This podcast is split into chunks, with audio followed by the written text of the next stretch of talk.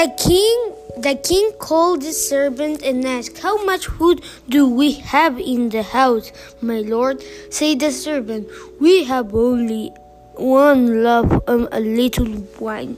Then the king gave thanks to God and said, Give half of the loaf and half of the wine to this poor man.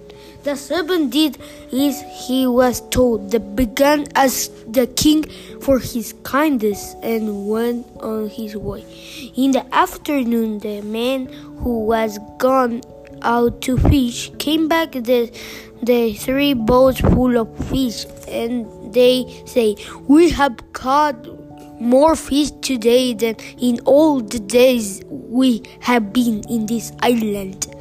The king was glad, and his people were more helpful than they have even before been before.